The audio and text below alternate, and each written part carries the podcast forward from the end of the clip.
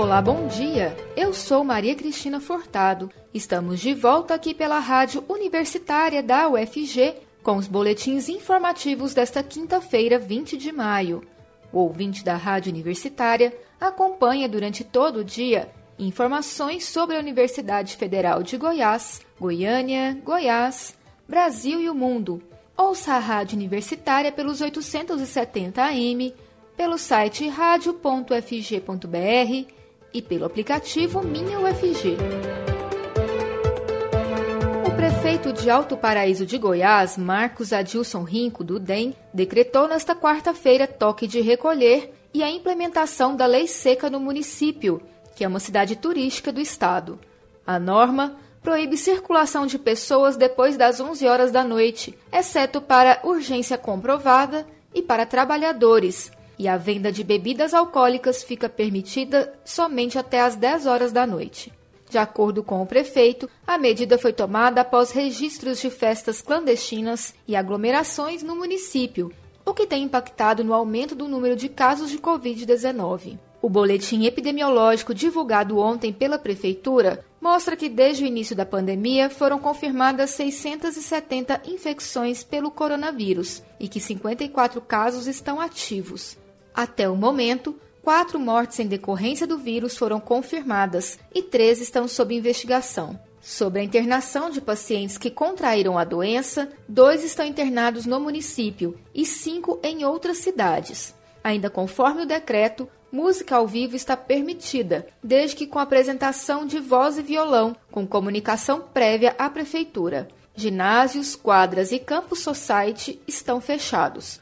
O consumo de bebidas alcoólicas em vias e praças públicas foi proibido, assim como utilização de som automotivo em eventos ou vias públicas.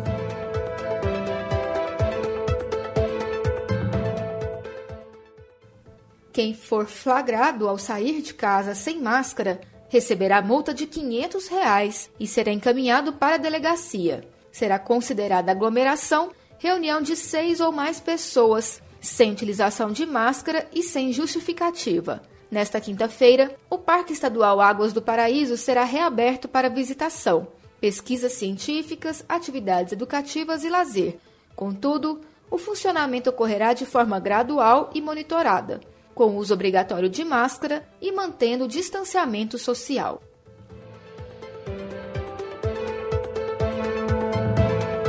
Grupo de estudo criado para analisar as emendas ao projeto de revisão do Plano Diretor de Goiânia finalizou a redação que deve ser reenviada à Câmara de Vereadores, após o crivo do prefeito Rogério Cruz, do Republicanos. A comissão deve enviar a proposta ao prefeito até o fim da semana, depois da avaliação dos mapas, mas já decidiu pela inclusão de emenda que, levando em conta o Estatuto da Cidade, não permitirá expansão urbana automática. De acordo com informações da coluna Giro do Jornal Popular, o texto acordado até aqui prevê que qualquer tipo de parcelamento do solo dependerá de apresentação de projeto e outorga, incluindo contrapartida em obras de urbanização. Os critérios para loteamento ainda incluem a obrigatoriedade de existência de áreas urbanizadas contíguas. Também houve acordo sobre a quantidade de garagens em novos edifícios residenciais, a emenda catada prevê uma por 100 metros quadrados de área privativa, ou seja, em um empreendimento com 100 apartamentos de 50 metros quadrados, deverão ser construídas 50 garagens. A legislação atual obriga a existência de uma para cada unidade habitacional.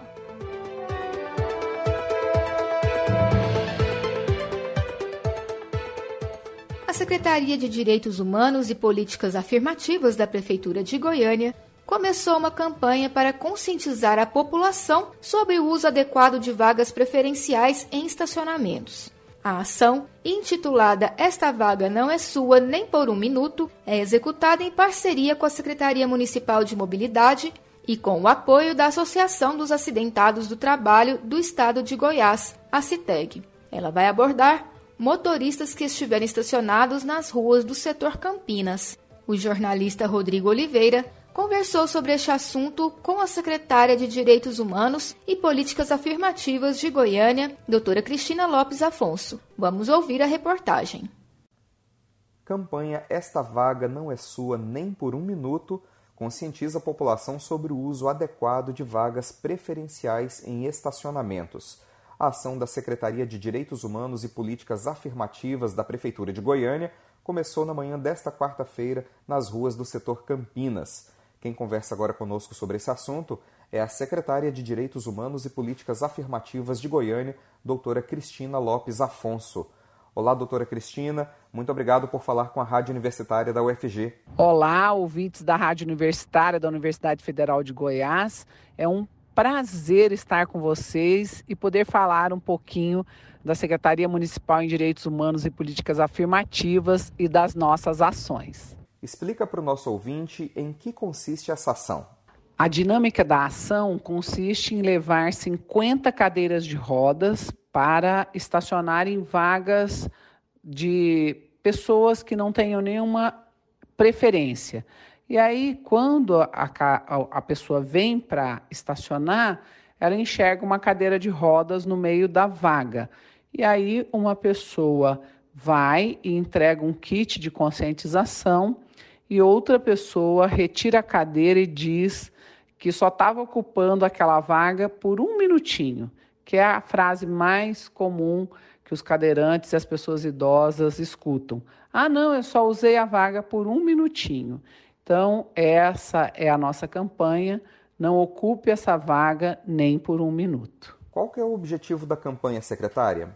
O objetivo da nossa campanha, essa vaga não é sua nem por um minuto, é conscientizar as pessoas que dirigem e estacionam em vagas irregulares o impacto que essa ação gera para as pessoas que necessitam de vagas preferenciais.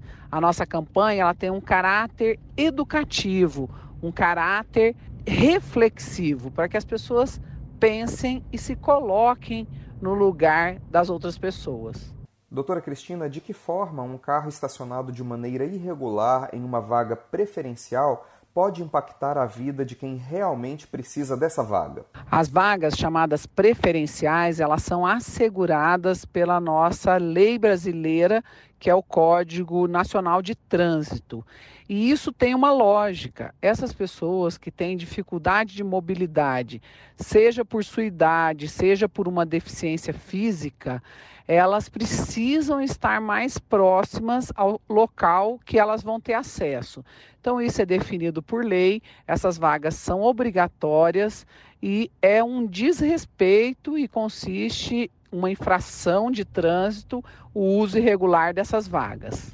Além de falta de educação, estacionar em vaga preferencial é uma infração prevista pelo Código Brasileiro de Trânsito, não é mesmo? Essa grave infração e essa falta de educação e empatia absoluta, ela custa ao bolso da pessoa que comete a infração o valor de R$ 293,47, além de sete pontos na carteira nacional de habilitação. Então, se a pessoa não entende pelo amor e pela solidariedade em relação à necessidade da outra pessoa, ela vai, infelizmente, entender pela dor que pesa no bolso, que é essa multa e os pontos na carteira. Nós conversamos com a secretária de Direitos Humanos e Políticas Afirmativas de Goiânia, doutora Cristina Lopes Afonso. Lembrando que a campanha Esta Vaga Não É Sua Nem por um Minuto continua na próxima sexta-feira, dia 21, em frente ao Mercado Central do setor Campinas.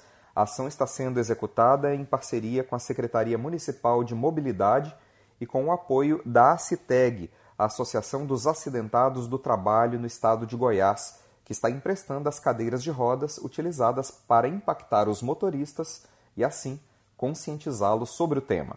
Rodrigo de Oliveira, para a Rádio Universitária.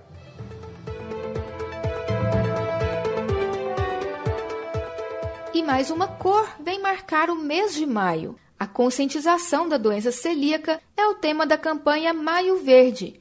De acordo com a Federação Nacional das Associações de Celíacos do Brasil, FENACELBRA, em torno de 2 milhões de pessoas são afetadas pela condição no país. Porém, segundo a instituição, a maioria dos celíacos estão sem diagnóstico. A doença celíaca causa desordem sistêmica autoimune, entre os sintomas mais comuns estão diarreia ou prisão de ventre crônicos, distensão abdominal, ocorrência de vômitos, desnutrição, anemia, falta de apetite, dor abdominal e até depressão e doenças neurológicas. A doença celíaca é caracterizada pela intolerância permanente ao glúten, sendo uma doença autoimune que afeta o intestino delgado. Por conta disso, interfere diretamente na absorção de nutrientes. A condição pode se manifestar em crianças e adultos, e cada caso pode ser diferente do outro, porque os sintomas também variam de pessoa para pessoa. O diagnóstico é feito a partir de exames como o de sangue e a endoscopia. O tratamento é para a vida toda, manter-se longe do glúten, que é uma proteína presente no trigo, aveia, centeio, cevada, malte e derivados. E por isso, o celíaco deve permanecer longe desses alimentos e evitar a contaminação cruzada. O boletim informativo da Rádio Universitária volta logo mais às 3 horas. Fique ligado na programação pelos 870 AM, pelo site radio.fg.br e pelo aplicativo MinUFG.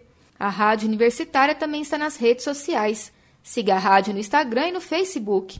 E não deixe de conferir os informativos em formato de podcast pelas redes sociais e nas principais plataformas digitais de áudio. E se puder, fique em casa. Maria Cristina Furtado para a Rádio Universitária.